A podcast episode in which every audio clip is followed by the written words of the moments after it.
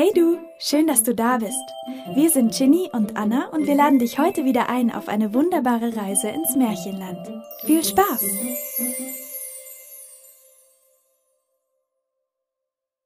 Rotkäppchen von den Brüdern Grimm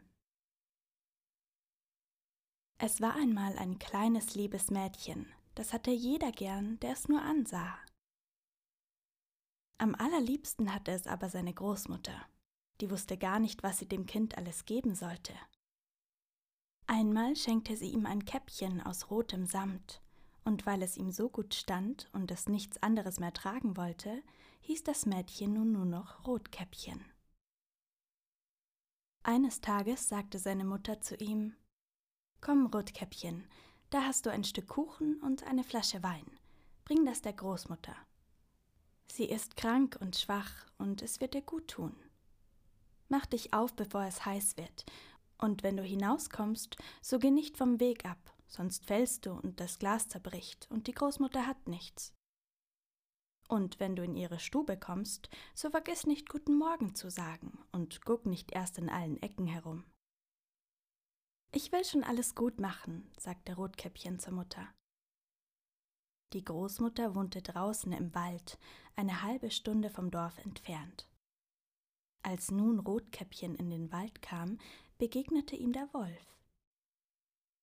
Rotkäppchen aber wusste nicht, was das für ein böses Tier war und fürchtete sich nicht vor ihm. Guten Tag, Rotkäppchen, sprach er. Guten Tag, Wolf. Wohin so früh, Rotkäppchen? fragte er. Zur Großmutter. Was trägst du da? Kuchen und Wein, Gestern haben wir gebacken, damit soll sich die kranke und schwache Großmutter stärken. Rotkäppchen, wo wohnt deine Großmutter? Noch eine gute Viertelstunde weiter im Wald, unter den drei großen Eichenbäumen, da steht ihr Haus. Unten sind die Nusshecken, das wirst du ja wissen, sagte das Rotkäppchen. Der Wolf dachte, das junge zarte Ding, das ist ein fetter Bissen der wird noch besser schmecken als die alte. Ich muss es listig anfangen, damit ich beide schnappe. Er ging ein Weilchen neben dem Rotkäppchen her. Dann sagte er Rotkäppchen, sieh einmal die schönen Blumen, die überall stehen. Warum guckst du dich nicht um? Ich glaube, du hörst gar nicht, wie lieblich die Vögel singen.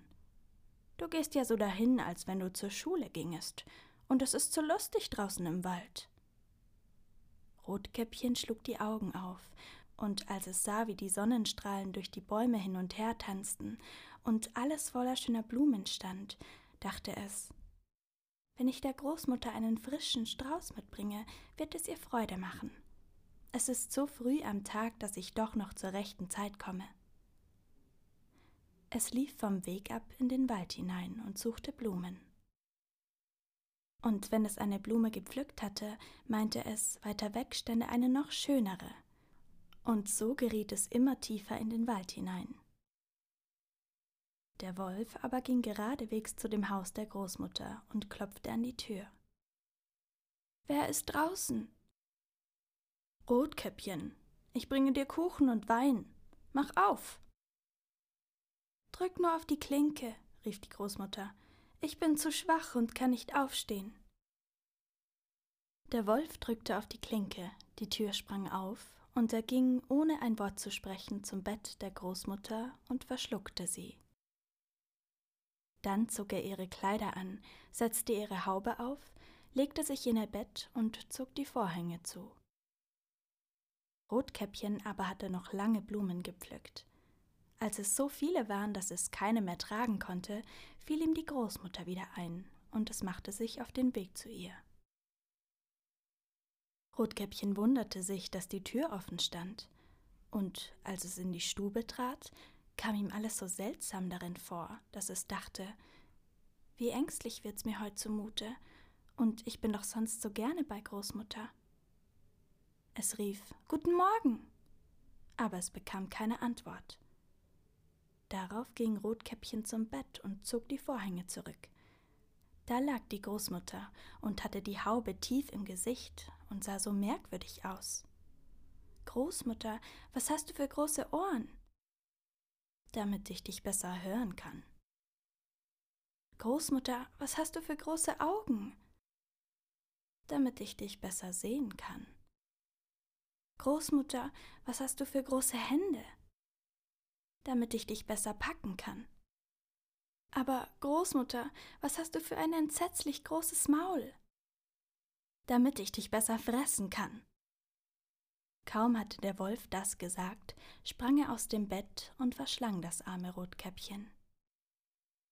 Als der Wolf nun seinen Hunger gestillt hatte, legte er sich wieder ins Bett, schlief ein und fing laut an zu schnarchen.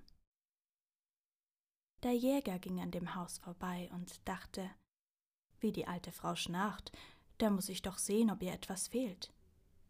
Er trat in die Stube, und als er vor das Bett kam, sah er, dass der Wolf darin lag. Finde ich dich hier, du alter Sünder, sagte er, ich hab dich schon lange gesucht. Nun wollte er sein Gewehr anlegen, aber da fiel ihm ein, der Wolf könnte die Großmutter gefressen haben, und sie sei vielleicht noch zu retten. Darum schoss er nicht, sondern nahm eine Schere und fing an, dem schlafenden Wolf den Bauch aufzuschneiden. Als er ein paar Schnitte getan hatte, sah er das rote Käppchen leuchten, und noch ein paar Schnitte, da sprang das Mädchen heraus und rief Ach, wie habe ich mich gefürchtet. Es war so dunkel in dem Bauch des Wolfs. Und da kam auch noch die Großmutter lebendig heraus. Rotkäppchen aber holte schnell große Steine.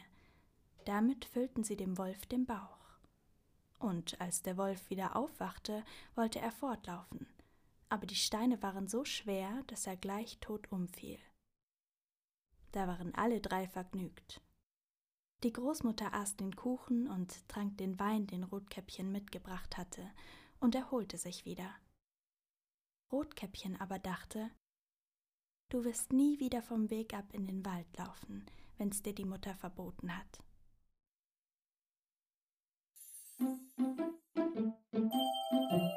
Schön, dass du da warst. Sprecherin Anna Hell. Vielen Dank für die Unterstützung der Leselounge. Bis nächstes Mal. Wir freuen uns auf dich.